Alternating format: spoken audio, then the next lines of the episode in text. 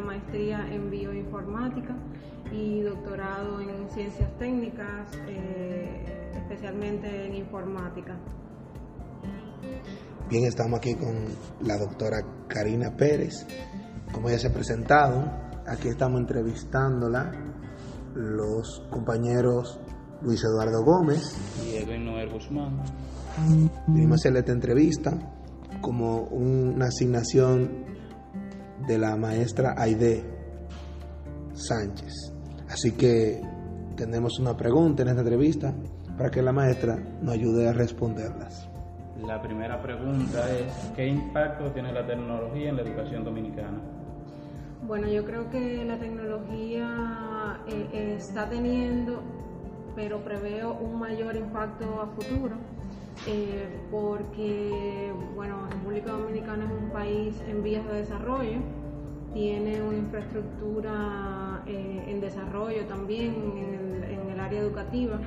Entonces, en este sentido veo que el gobierno se ha dado cuenta de la importancia de invertir en educación y está tomando hace un tiempo acciones en función de este desarrollo. Eh, eso está creando, está generando un cambio. Eh, las personas están optando más, por ejemplo, por eh, formación, por ejemplo, los educadores están optando cada vez más por formarse en el área de tecnología educativa, como es el caso de ustedes.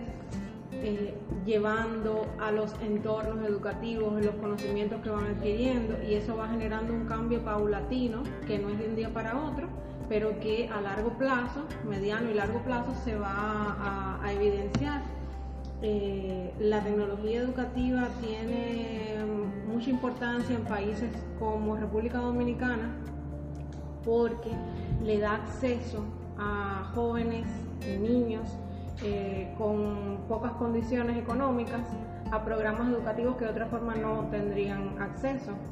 Y esto es a través de las tecnologías de la información y comunicaciones que se ponen en función de mejorar las opciones educativas. Muchas gracias. Entonces, relacionado ya con esa misma pregunta, ¿cuál es el efecto positivo y negativo? Porque sabemos que la tecnología tiene siempre sus secuelas. ¿Tiene eh, la aplicación de la tecnología en la sociedad, en nuestra sociedad dominicana? La sociedad en general. En general. Eh, la tecnología no es un fin en sí mismo, es un medio para lograr cosas y depende, por supuesto, de las personas que la usen. Entonces, eh, de acuerdo a la calidad de la persona que use la tecnología, cuando digo calidad me refiero a su formación, su educación, sus aptitudes y actitudes, eh, va a ser el uso correcto o incorrecto. O sea, y eso pasa con todo en la vida. Pasa eh, con la energía, pasa con, por ejemplo, con la energía atómica que puede ser usada para llevar electricidad a los hogares, pero también puede ser usada para destruir como una bomba. Lo mismo pasa con la tecnología, depende de las personas que la usen porque es un medio, no un fin en sí mismo. Entonces dice que sería por conciencia.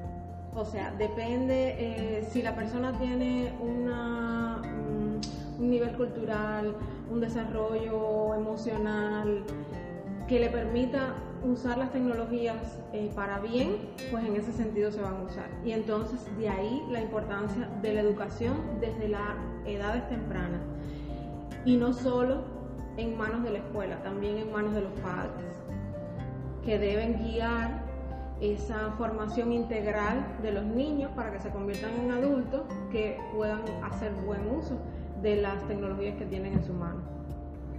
¿De qué manera ayuda la tecnología entonces en el ámbito académico?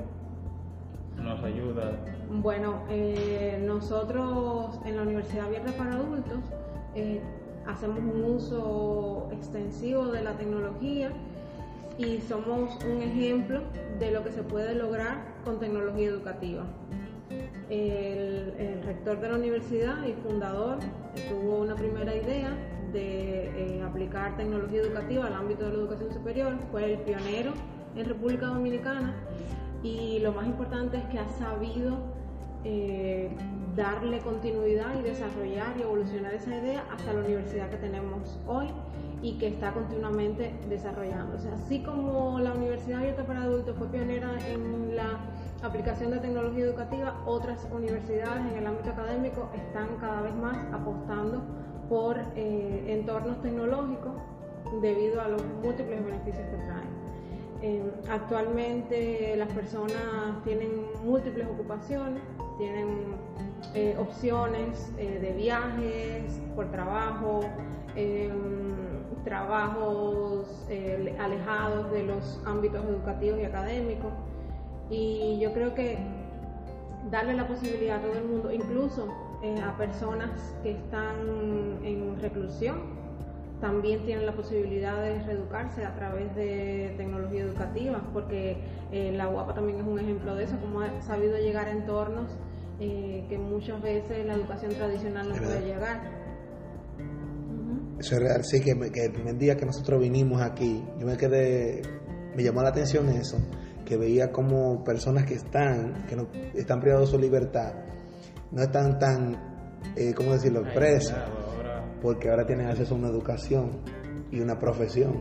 Exacto, y eso los ayuda a enfocarse en su vida y a ser personas de bien cuando salgan de esa etapa de eh, reflexión en la que están eh, por, por, por, errores que pudieron haber cometido, pero que todo el mundo tiene derecho a una segunda oportunidad. Exacto. ¿Cuáles habilidades usted considera y competencias ayuda a desarrollar la tecnología? ¿Cómo se aplica? Bueno, la tecnología está cada vez más inmersa en todas las actividades humanas y eso va a ir evolucionando a una velocidad cada vez mayor. O sea, dentro de 20 años, la mitad de las profesiones que conocemos actualmente ya no van a existir. Van a, haber, va a haber una evolución total y radical de las profesiones tal y como las conocemos hoy. Las mejor pagadas van a ser las profesiones relacionadas con tecnología y van a quedar otras de eh, producción intelectual, las artes, las letras, eh, las, em, la educación, los servicios profesionales personalizados. En la medida en que las personas se involucren en el uso de tecnología y, y, en los avances disruptivos que está teniendo, computación en la nube, Internet de las cosas, robótica, van a, adquirir esas competencias que van a poder ir aplicando para evolucionar su forma de producir bienes y servicios a la sociedad. Por tanto, eh, yo creo que es inevitable que eh, se tenga acceso a la tecnología, es importante, y aprender a usarlo. Por eso yo no estoy de acuerdo en los padres que dicen los niños no van a usar tecnología, cero tecnología, porque los están privando de un desarrollo que eh, les va a ser muy útil cuando sean grandes. Pero claro que todo tiene que ser con límites, con un tiempo, con supervisión, porque son niños y todavía no saben cómo manejarse en entornos que puedan ser eh, peligrosos, porque también hay peligros en las redes. Ya por último, queremos preguntarle cómo se puede aplicar de manera efectiva la tecnología en las aulas de la República Dominicana. Bueno, esa pregunta no tiene respuesta. no tiene una sola respuesta. Tiene, muchas respuestas. O sea, y yo creo que en las manos de ustedes está encontrar esas respuestas, o al menos una parte de esas respuestas. Porque en los profesionales que se están formando para la integración de tecnología educativa a los entornos eh, de educación dominicana, está la capacidad y se están formando con las competencias para lograr discernir cómo aplicar de manera efectiva las tecnologías en las aulas. Cada contexto es diferente. No es lo mismo una escuela pública, una escuela rural, eh, una escuela privada, una escuela de Santo Domingo, una escuela de Moca. Cada contexto es eh, particular y entonces en, en, función de esas características y de esas condiciones que tiene cada contexto educativo hay diversas formas de aplicar la tecnología educativa correctamente y de ahí están, ahí están sus investigaciones. Pues muchísimas gracias. Gracias por tu tiempo. Nos sentimos agradecidos de la entrevista que sé que va a ser muy significativa para nosotros. Gracias a ustedes por, por escogerme para su entrevista. Muchas gracias.